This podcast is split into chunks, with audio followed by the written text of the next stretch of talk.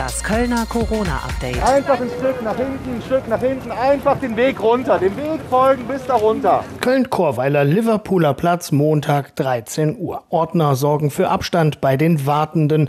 Zwei Stunden sind es noch, bis es losgeht. Dutzende stehen jetzt schon da. Nee, nee, sagt er, Aufklärung brauche ich nicht her mit der Spritze. Will doch jeder. Ja, ich habe das im Internet gelesen ne? und ja, dann bin ich einfach mal auf gut Glück hier vorbeigefahren und ja, da habe ich das Glück gehabt. Ne? Sie stehen relativ weit vorne in der Schlange, ne? Ja, ich war auch einer der Ersten. Ein blau-weißer Rettungsbus steht auf dem Platz. Mittlerweile ist auch der Impfstoff angekommen. Ein paar hundert Dosen Moderna werden vorbereitet und auch Feuerwehrchef Christian Miller ist da. Ja, meine Damen und Herren, ich darf Sie recht herzlich hier in Köln-Chorweiler begrüßen.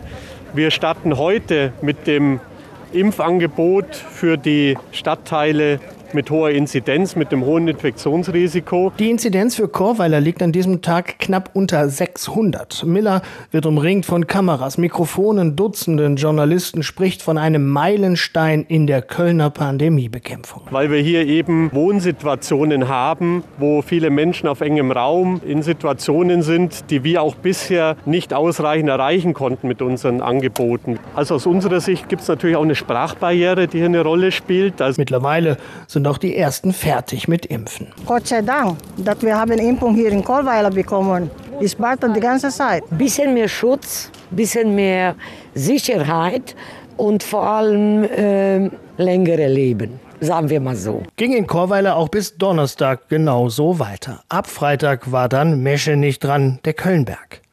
Ja, wir sind sehr froh und glücklich darüber, dass wir heute die Möglichkeit haben, hier Mecheniche und Kölnberger zu impfen.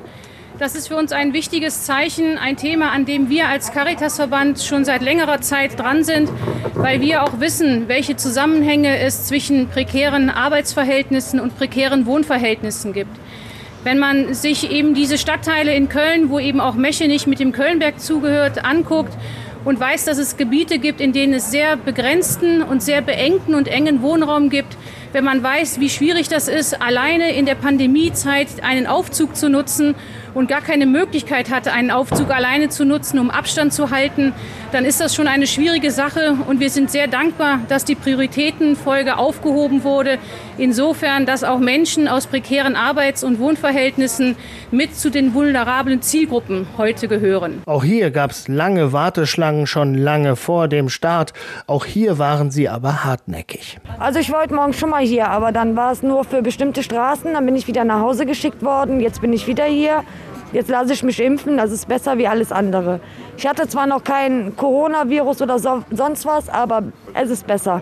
Ein bisschen Schiss hat man schon, ne, wenn man überlegt, äh, hört, was alles in den Nachrichten kommt. Ne? Aber meine Tochter ist schwanger und das Risiko will ich halt einfach nicht eingehen, falls irgendwas ist. Sie ist am schlimmsten betroffen damit. Ne?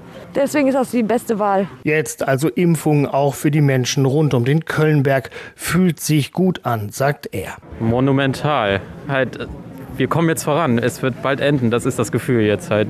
Das ist schon was Heftiges, Krasses. Mir geht's genauso. Also ich bin echt froh für die Impfung. Ja, und ich freue mich auch irgendwie darauf. Ja. Konkret natürlich Schutz im ersten Sinne vor der Krankheit und hoffentlich, dass die Pandemie bald beendet wird, wenn es so weitergeht. Ja. Ortswechsel immer noch Freitag, aber jetzt im Kölner Rathaus. Die Leiterin des Krisenstabes Andrea Blome sagt, die dritte Welle haben wir in Köln fast gebrochen.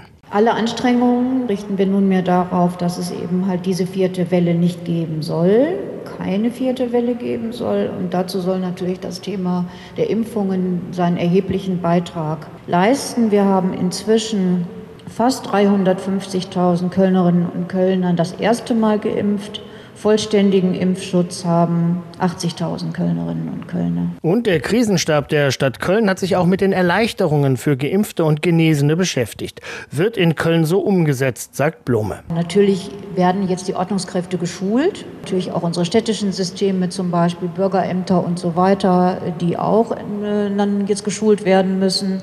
Wie sieht das aus? Dazu wird, das, wird unser Rechtsamt noch mal eine Handlungsempfehlung sozusagen heraus geben, wo wir das dann einfach machen. Aber wir werden jetzt die Atteste nicht irgendwie erforschen können, sondern wenn jemand Unterlagen hat und hat einen Impfpass, dann werden wir das auch so akzeptieren. Bei allem Optimismus hat der Kölner Feuerwehrchef Christian Miller aber weiter Sorgenfalten im Gesicht. Die sinkenden Zahlen machen sich auf den Intensivstationen noch nicht bemerkbar, sagt er. Er hofft, dass genau wie bei den letzten Wellen das in zwei oder drei Wochen anders sein wird, aber versprechen könne er es auch nicht. Ob das in dem Fall auch so ist, hoffen wir zwar, aber wir sehen natürlich auch, dass das Durchschnittsalter der Patientinnen und Patienten auf der Intensivstation, also gegenüber der Welle 1 und 2, deutlich zu jüngeren Patienten tendiert und die, und die eben auch eine längere Liegezeit haben.